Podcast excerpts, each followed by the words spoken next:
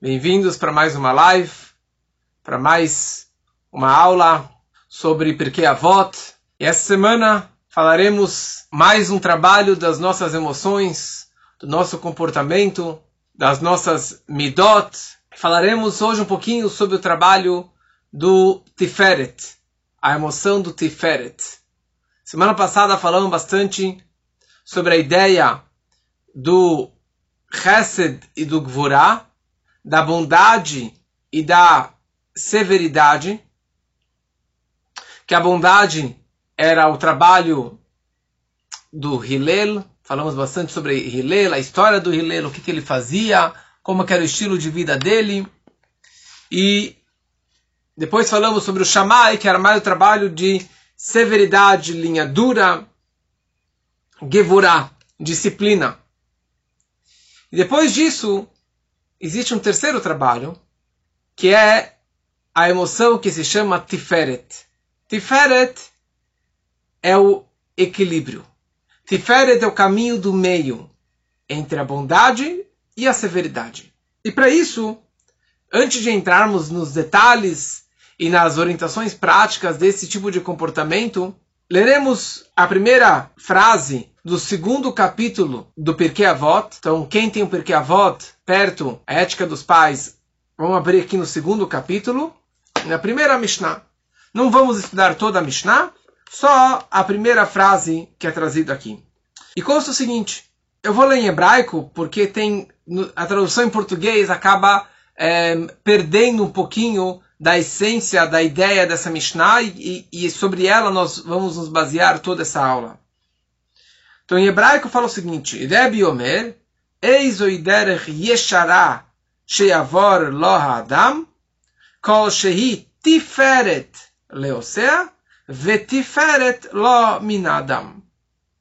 Rebbe disse, Rebbe, o nome dele na verdade era Rabi Yehuda, Rabi Yehuda Hanassi, Rabi Yehuda o príncipe, vamos explicar daqui a pouco quem ele era. Ele fala o seguinte, qual é o caminho correto que o homem deve escolher para si? E ele dá dois pontos.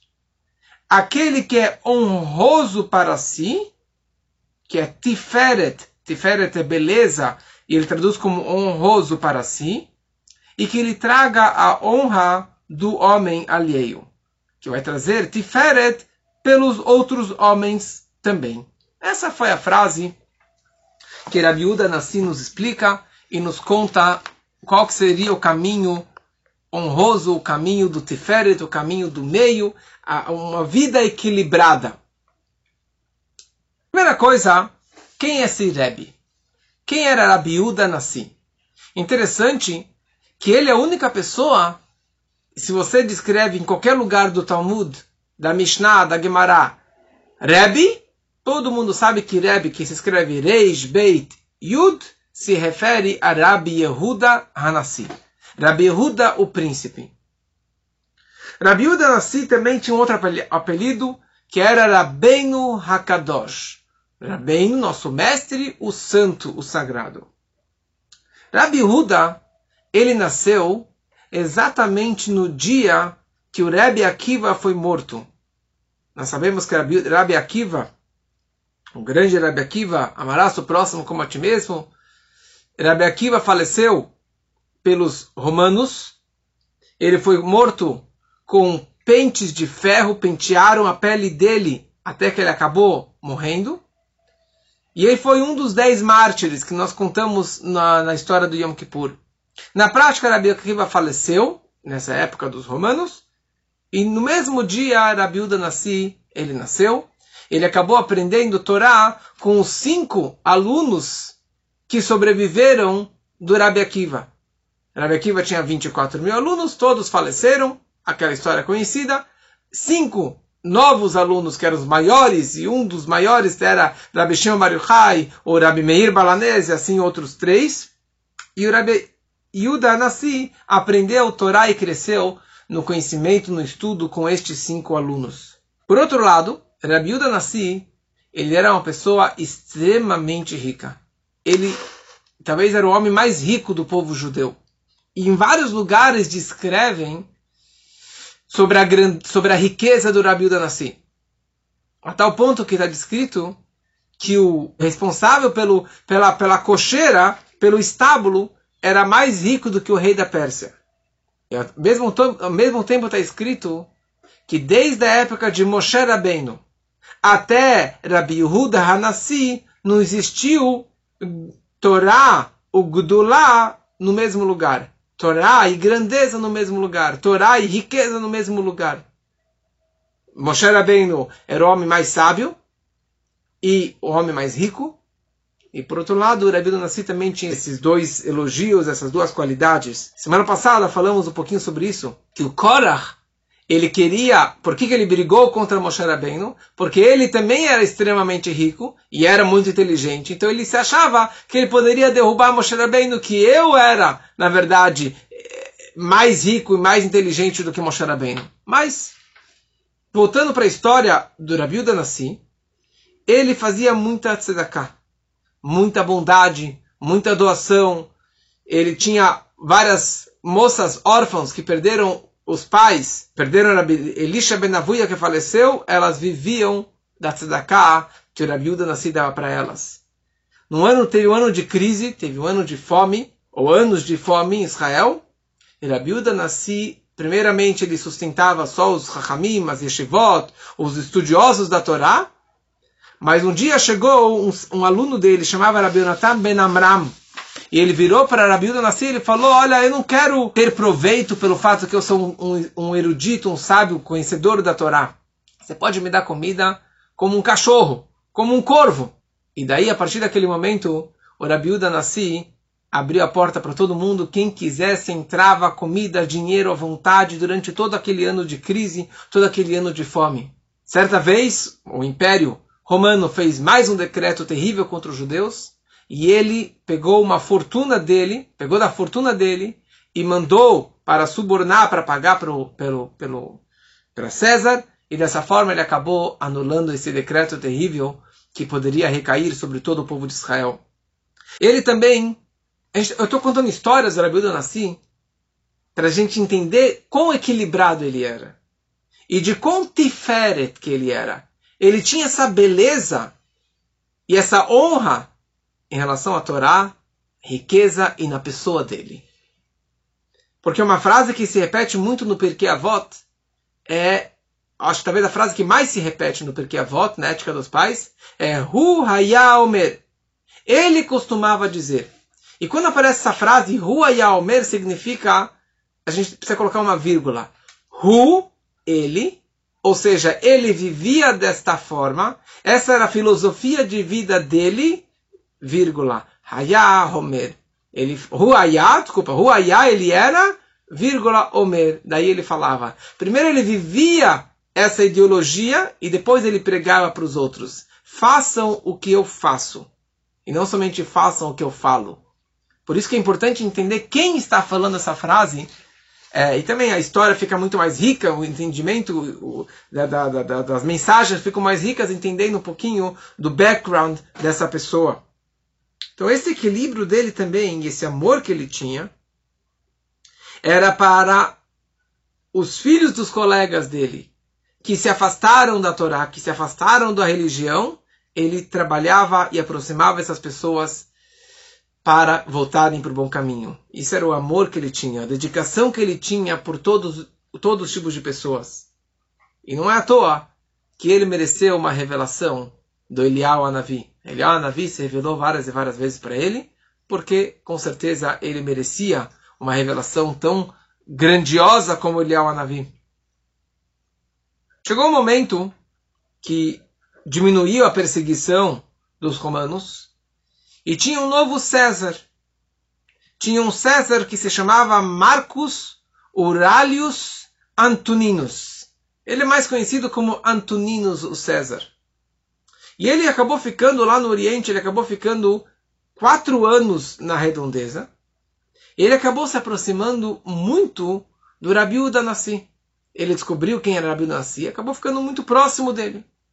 E criaram uma, uma amizade e começaram a estudar e discutir assuntos do mundo, de estratégias de guerra e também com certeza sobre Deus, sobre a Torá, sobre o judaísmo, sobre os judeus.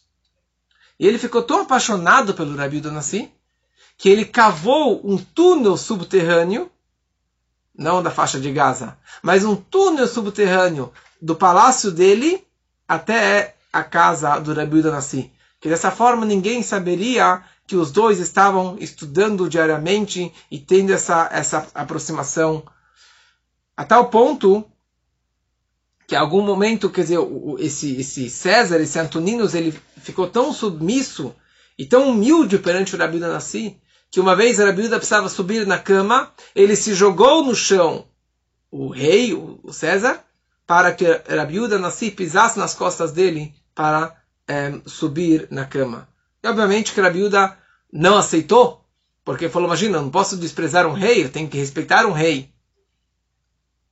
E no final ele acabou se convertendo, ele fez o Brit Milá e acabou virando um judeu. Mas essa amizade se continuou durante muito tempo. Certa vez o Antoninos mandou carroças e carroças com quilos e toneladas de barras de ouro para o Rabiuda Nassi. E Rabiuda falou, eu tenho dinheiro, eu não preciso nada disso, muito obrigado, é, Vossa Majestade. E, e, e o Antoninos falou para ele, se você não quer, passe isso para frente para aqueles que te seguem, para os seus alunos, para os seus colegas. E outra vez ele deu de presente para ele dois mil campos com frutos e etc.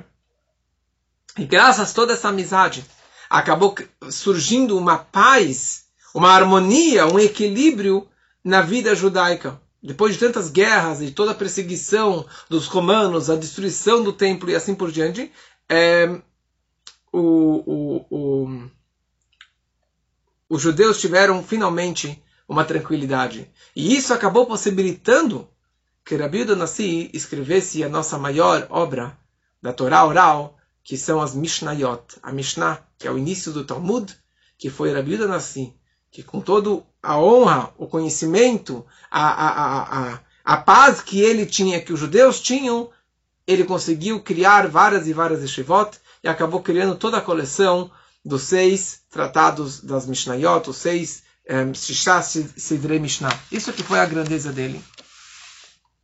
Então, baseado um pouquinho nesse background da história do Rabi Donassi, nós começamos a entender um pouquinho das mensagens que ele nos, ele nos ensina nessa Mishnah. Então, fala Rabi Donassi, qual é o caminho correto que o homem ele deve escolher para si? Que pergunta é essa?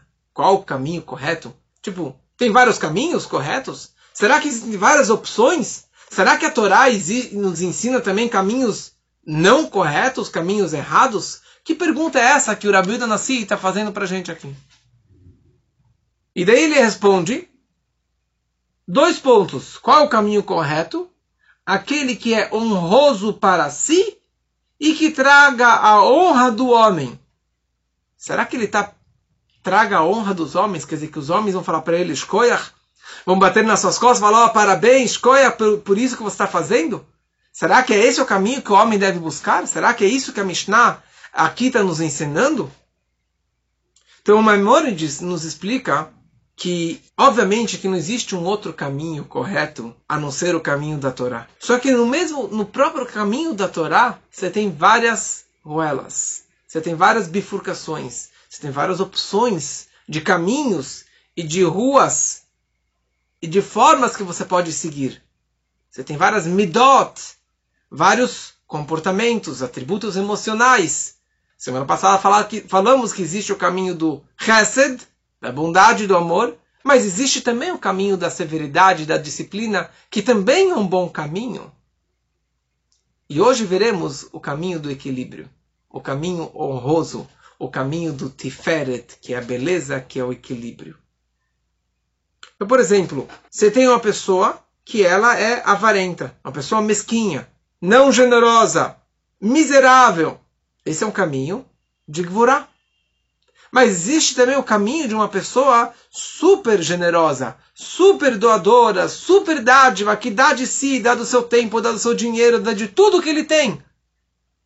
Também está errado. Porque ele está sendo só amor, só doação. E tem que ter um equilíbrio aqui. Tem que ter um equilíbrio entre os dois. Então fala o Rabiuda Nassi aqui. Você quer saber qual é o caminho do equilíbrio? Você quer saber qual é o caminho honroso? Qual o caminho do Tiferet belo, que para sempre será equilibrado? Duas condições. Que é Tiferet Leoserra, que é Tiferet é belo ou honroso para a pessoa que está fazendo, que está tomando esse caminho. Por outro lado, é Tiferet Lominadam. É, é, é belo ou que vai trazer honra também das outras pessoas. Ou seja, não basta só você ficar feliz com essa tua opção, de você achar que é um caminho do equilíbrio para si mesmo, se para os outros não está sendo agradável. Que para os outros não está sendo algo também de honra, que as pessoas vão gostar. E o, o oposto também. Tem pessoas que só vivem no Instagram, no Facebook, para agradar os outros, mas ele é uma pessoa infeliz. Ele não tem um casamento feliz. Ele não tem uma boa vida. Na casa dele não é, um, não é, não é honroso, não, é, não tem um equilíbrio. Falar a Bíblia Nascista tem que ter os dois ao mesmo tempo. Pensar em você, no seu equilíbrio e no equilíbrio dos outros, na beleza para os outros. Por exemplo, uma pessoa mesquinha pão duro. Ele está feliz da vida. Porque ele está juntando fortunas, juntando fortunas. E a pessoa cada vez mais dão honra para ele. Ele tem mais dinheiro, melhor carro, comida, um palácio. E ele acha que o dinheiro vai para o caixão, que nem Korach também acabou sendo punido, que levou o dinheiro para o caixão. Isso aqui é beleza para ele. Mas os outros estão chateados com ele. Os outros não estão felizes com esse tipo de comportamento. Os outros estão sofrendo que ele não ajuda, que ele é uma pessoa é, participativa, não é uma pessoa da, comunitária, não é uma pessoa dádiva. Então, na verdade, está desequilibrado aqui. Ele está pensando só no seu equilíbrio. E por outro lado, uma pessoa que era super doadora, super dádiva, que dá de tudo, ele fica o dia inteiro só pelos outros. Mas ele esquece de si. Ele dá todo o seu dinheiro, do seu, da sua comida e ele passa fome. Ele dá o seu conhecimento para os outros e não passa para si, não passa para os seus filhos. Então ele é belo, é um caminho honroso pelos outros, mas não para si. Está desequilibrado. Não é tiferet, não é belo. O que seria o caminho equilibrado? É um nadvan. Nadvan é um doador. Doador, ele dá, ele ajuda, ele é voluntário, mas ele também dá para si. Ele estuda para si. Ele tem uma boa parnação, um bom sustento para si. Amor para si, para sua família. E também ele dá para os outros. E dá bastante para os outros. Mas ele é uma pessoa equilibrada. Ele dá, mas ele também tem para si. Ele pensa nos outros, mas ele também acaba se recompensando. Um outro tipo de comportamento para ilustrar essa ideia. Orgulho. Uma pessoa cheia de si, uma pessoa é, que se acha o bonitão, o ricão, o inteligente, o mestre, o presidente, o prefeito, o grande rabino, o gr... então para ele está maravilhoso, porque as pessoas olham para ele, dão cavalo para ele, beijam e dão e falam, mas os outros estão sofrendo, porque os outros têm que se abaixar perante ele. Isso não é bonito. Por outro lado, uma pessoa schlepper, uma pessoa super assim, cabe, assim, que está lá embaixo, que não, que não se veste direito, que não come direito, que não busca nenhum cavalo, e todo mundo pisa em cima dele, fala mal dele, também está ruim. As pessoas talvez se sintam bem, mas ele acaba se prejudicando por causa disso. Então, o que, que seria o equilíbrio? O equilíbrio é a anavá, é a humildade. Humildade como Moshe Rabbeinu. Moshe Rabbeinu fala a Torá, o homem mais humilde da face da terra. Um homem mais inteligente, o homem mais rico, o maior líder, mas ao mesmo tempo ele era a pessoa mais humilde. Porque ele sabia que tudo aquilo que ele tinha veio de cima, veio de Hashem, não era de si. Então essa é a ideia, na verdade, deste equilíbrio. Do equilíbrio da, do orgulho com essa é, esse talvez traduzir como rebaixamento, alguém que realmente não, não busca nada para si. Tem que ter o equilíbrio, que é uma pessoa humilde. E assim por diante, esse tipo de equilíbrio podemos é, descrever sobre várias e várias é, situações. Para Maimonides explica que o que, que significa esse caminho equilibrado, esse caminho do meio? É a vantagem dessa intermediação. Quer dizer, a pessoa ela tem que ter essas boas qualidades, que isso é chamado midah benonit, o atributo, o comportamento de uma pessoa intermediária, uma pessoa equilibrada. Não pode ser uma pessoa que fica sempre brava e nervosa, e nem uma pessoa totalmente insensível. E é isso que a pessoa deve seguir. Então, Rama ele fala: você não pode ser uma pessoa extremista, nem extrema da direita, nem extrema da esquerda. Nem uma pessoa muito doadora, nem uma pessoa super mesquinha. Nem uma pessoa extremamente raivosa, nem uma pessoa totalmente seca, assim, insensível. Você tem que ter esse equilíbrio entre os dois. E pela Kabbalah, isso é descrito como o equilíbrio entre o Chesed e a Gvura. Entre Hillel e o Shammai. Porque, na verdade, falamos semana passada que existe o trabalho do Hillel, do amor, da bondade, da ajuda, e tem o trabalho do Shammai, que é a disciplina, a severidade, mais Gevorah, no nosso dia a dia na educação dos nossos filhos, por exemplo. Como educar os filhos? Eu posso ser uma pessoa, um pai maravilhoso, que dou de tudo, do bom e do melhor para o meu filho, mas dá, dá, dá, sem nenhuma disciplina, sem nenhuma restrição. Mas por outro lado, tem aquele pai que é só disciplina, que é o horário, que é pontualidade, que só limites. Então você tem, na verdade, você tem o pai que mima, dá de tudo para o filho assistir todo filme que quiser, o melhor celular, o iPod, o iPad, tudo que ele quiser, viagens, e nunca existe um não para aquela criança. E aquela criança acaba saindo uma criança que não tem limites, uma criança que não tem disciplina, uma criança muito mimada. Por outro lado, você tem um pai que só tem limites que é sempre não, que é pontual, e é regras, e é castigo, e é severidade.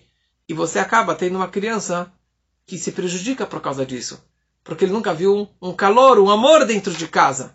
E a pergunta é: qual dos dois caminhos é o correto?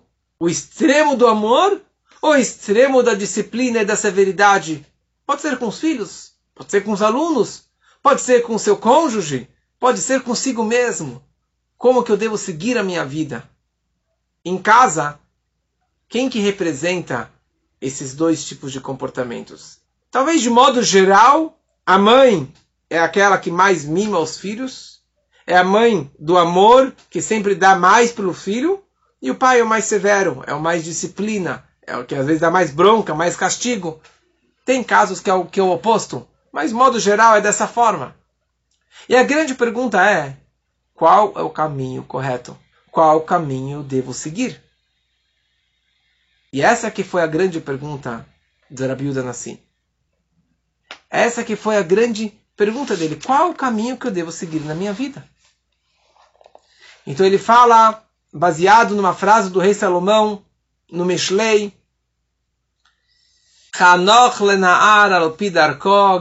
azkin mimeno. Eduque a criança baseado no caminho dele, no caminho da criança, que mesmo quando ele envelheça, mesmo quando ele fique mais velho, ele não vai afastar deste caminho. Ou seja, não existe só um caminho para você educar uma criança ou para você seguir a sua vida. Não existe só o caminho do resto do da Gvurá.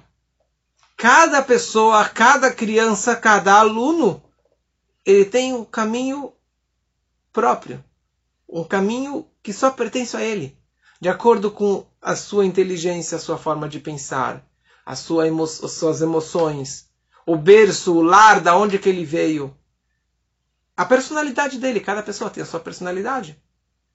Então tem criança que precisa de muito amor e calor e carinho. Por outro lado, tem crianças que precisam de disciplina, que precisam de regras, que quando entram nas férias as crianças piram Porque não tem hora para ir dormir, não tem hora para acordar, não tem regra, não tem recreio. Precisam de uma disciplina. Então aquela criança, sim, ele precisa dessa disciplina. E a outra precisa mais de carinho. E isso significa Tiferet. Tiferet, o equilíbrio, a beleza, é o equilíbrio perfeito entre a direita e a esquerda. Entre o amor e a disciplina. E isso significa Hanoch lenaar al pidarko. Eduque a criança de acordo com o caminho dela. O que é o caminho dela? Você tem que fazer o equilíbrio. Tem momentos que você tem que dar mais amor, presentes, carinhos para aquela criança. De novo, para si mesmo ou para outras pessoas. E tem situações que você precisa ser mais severo, mais disciplina, mais regras. Puxar a orelha.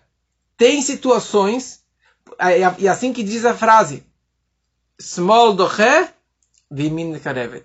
Com a esquerda você afasta, mas ao mesmo tempo você está abraçando com a mão direita. Sim, eu afasto, eu falo não, mas ao mesmo tempo te dou um abraço, te dou um beijo. O que significa Tiferet? Né? Qual é a grandeza, qual que é a novidade desse atributo do Tiferet? Nós sabemos que a história, já contei outras vezes, que quando o patriarca Yaakov estava prestes a falecer, ele pensou o seguinte: olha só, meu pai, ele tinha um irmão que se chamava que se chamava Ismael. Ou seja, Avraham Avinu, Avraham, meu, meu avô, ele teve dois filhos. Yitzhak, que foi para o caminho correto, seguindo o legado dos pais, e o Ismael, que foi para o mau caminho. Meu pai, Yitzhak, ele teve dois filhos. Teve eu, Yaakov, que seguiu o legado do meu pai, o homem das tendas da Torá, seguindo os preceitos judaicos, e o meu irmão Esav, o homem do campo, assassino, malandro, mentiroso, idólatra. Será que eu tenho algum filho também podre? Algum filho que saiu do caminho? Algum filho, algum dos meus doze, dos meus treze filhos, que saíram do caminho que eu eduquei eles? Porque naquele momento que ele estava prestes a falecer, ele queria revelar para os filhos a data que Mashiach chegaria. E essa informação foi omitida dele. Então ele ficou desesperado. A presença divina se afastou dele. E Jacob ele falou: será que tem algum dos meus filhos que se desviaram do bom caminho? Então ele vira para os filhos e ele fala: me fala uma coisa. Tem algum de vocês que não acreditam em Hashem? E todos os filhos Reuven, Shimon, os doze filhos viram para o pai e falam Shema Israel, Adonai Eloheinu, Adonai Echad. Shema Israel, ouça Israel. Israel era o outro nome, o apelido de Yaakov. Ouça papai, o teu Deus é o nosso Deus. Da mesma forma que no teu coração só tem um Deus, no nosso coração também um Deus. Chesed, quando falamos de Chesed, o foco do doador é nele, na verdade. Eu sou uma pessoa doadora.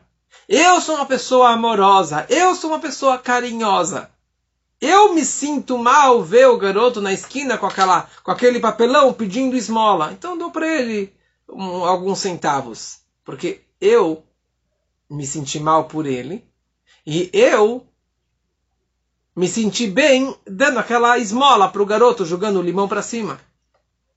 Ou seja, o Chesed, eu estou pensando em mim. Gevurah, na verdade, uma disciplina, eu vejo, você precisa de ajuda? Quanto que você precisa? Por que você precisa? Como que você vai me retribuir? O que, que você realmente precisa? Quer dizer, você precisa de 10 reais, eu vou te dar 10 reais. É isso que você precisa. Você precisa de duas bananas, eu vou te dar duas bananas. Isso quer dizer, eu estou pensando no outro mas de uma forma muito limitada, muito gevurah. Tiferet representa exatamente esse equilíbrio. Por um lado, eu estou expressando o meu amor máximo, mas de uma forma disciplinada, de uma forma equilibrada. Você precisa, eu vou te dar, mesmo que você não merece, mesmo que eu não te conheça, mesmo que, sei lá, além do que você precisa, eu vou te dar. Isso é Tiferet.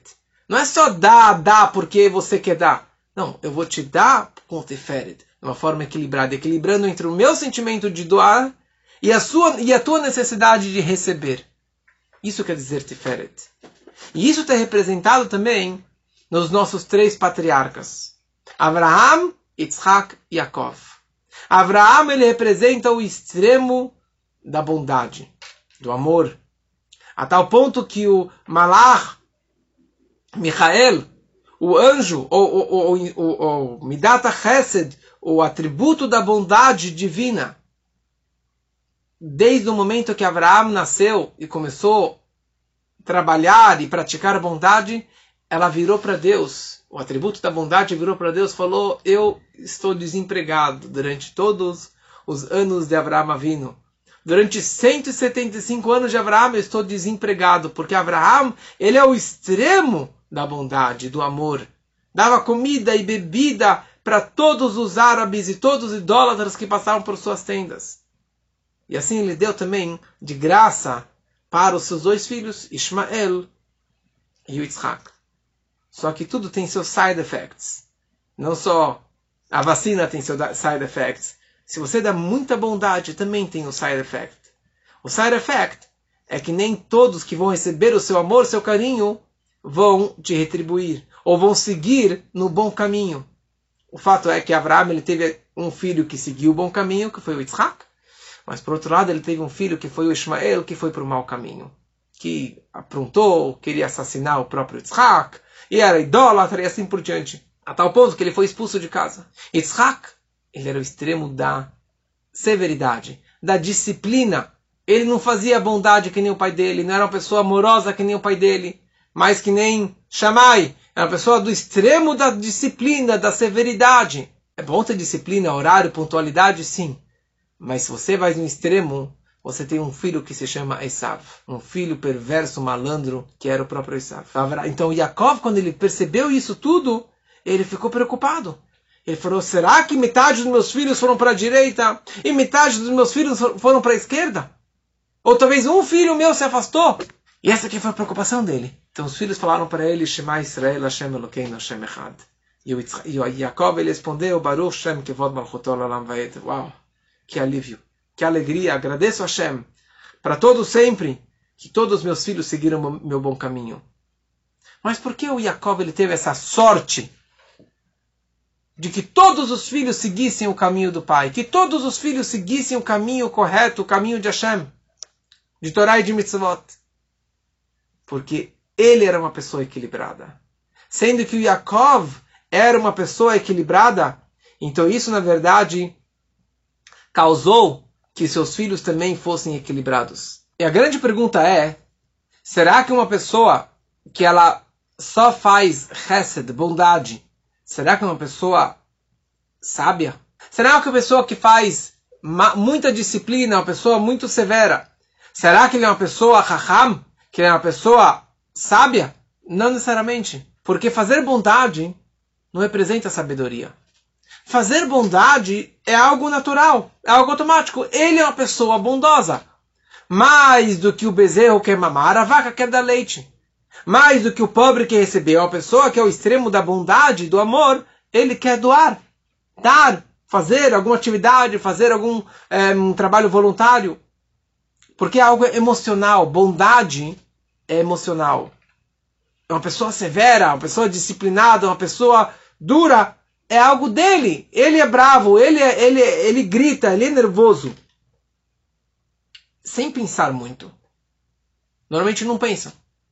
Para a pessoa ser tiferet, para a pessoa conseguir atingir o caminho do meio, o caminho do equilíbrio, precisa de muito cabeça, de muita cabeça, de muito pensamento, de muito equilíbrio mental para você falar, tá, eu vou dar mais do que aquela pessoa merece, mesmo que ele não merece eu vou fazer para o meu filho, para o meu aluno, para o meu cônjuge, por mim mesmo, de uma forma equilibrada. Porque essa é, é a novidade do Tiferet. Porque se a pessoa ela segue só pelo seu instinto, de uma forma instintiva, ou de uma forma automática, isso não é equilíbrio. Isso não é o caminho honroso. Para ter uma boa educação, para você ser uma pessoa equilibrada, você deve pensar como que eu devo seguir. Será que é o caminho correto para mim e pelo próximo? Quando eu quero educar meu filho, ou de ter um bom casamento, ou de tratar com meus funcionários, como que eu devo fazer isso? Será que eu estou agindo da forma correta? Será que eu estou sendo muito bondosa? Ou muito raivosa? Ou muito regras? Ou se eu estou realmente seguindo o caminho da verdade? Emet, Torat Emet, Moshe Emet, Hashem Emet. Emet, verdade, se escreve Alev Mem Tav. Alev é a primeira letra, Mem é a letra do meio do Alev Beit e Tav é a última letra. E podemos pensar que as três letras elas têm uma base sólida. Aleph tem dois pés, o Mem tem dois pés e um mais comprido, e o Tav tem, um pés, tem dois pés e um mais comprido, porque é bem estruturado. Sheker, mentira, tem perna curta. E as três letras que formam Sheker, o Shin é só um pontinho, o Kuf é uma base também, e o Reish também é só uma base. Porque mentira tem perna curta, não tem, não tem essa eternidade. Se você é verdadeiro, caminho da verdade, o caminho do meio. E por isso a gente fala Yaakov Emet. É o, é o caminho do meio, é, é, é, é o que vai de, das maiores alturas até o lugar mais baixo. E é isso que a gente tem que refletir na nossa vida. Será que eu estou sendo extremamente bondoso e estragando meus filhos? como nós conhecemos muitos filhinhos de papais que têm tudo, tudo, dinheiro à vontade, viagens para o exterior à vontade, é, celular, televisão, tudo que quiserem à vontade. E nós vemos muitos desses jovens e hoje muitos adultos que são mimados, nunca ouviram um não na vida, nunca ouviram um, nada que vai educar eles para ter uma vida equilibrada. E é isso que eu preciso pensar na minha vida na hora que eu dou um castigo para alguém, na hora que eu dou uma punição, na hora que eu falo um não, será que eu estou fazendo isso aqui porque eu sou uma pessoa gevurá ou porque realmente ele merece esse não? Tem uma história muito bonita de um grande Hassid que chamava Meir Shalom Belinitsky. Certa vez um dos seus filhos fez algo terrível e ele queria na hora castigar aquele filho. Só que antes de dar o castigo merecido para o filho, ele foi num canto e ficou meditando, pensando, se debatendo se esse castigo é pelo bem-estar do meu filho, pela educação dele, ou porque eu estou com raiva e eu quero descarregar essa minha dor sobre o meu filho porque ele merece aquele castigo porque eu não aguento. Ele parou e pensou durante algumas horas sobre esse, sobre esse assunto. E no final ele chegou à conclusão: sim, meu filho merece o castigo. Ele foi lá e castigou o filho. Isso que significa um educador. Isso que significa um pai equilibrado. Isso que significa uma pessoa equilibrada. Que isso quer dizer o Tiferet. E essa que é a vida que nós devemos seguir. Você quer saber qual é o caminho correto? Tiferet. Que possamos pegar essas mensagens para a nossa vida, para a nossa família, para o nosso trabalho, para o nosso dia a dia e principalmente o nosso comportamento com Hashem, que também seja de uma forma equilibrada. Porque a pessoa que vem, faz chuva e faz mil mitzvot, sem o equilíbrio, uma hora ele perde. E uma pessoa que sempre fala não, não, não, também acaba se perdendo. Tem que ter o equilíbrio em todos os sentidos da nossa vida e assim teremos uma vida eterna, uma vida feliz, com, com família maravilhosa, com brachot para todos. Uma boa noite para todos.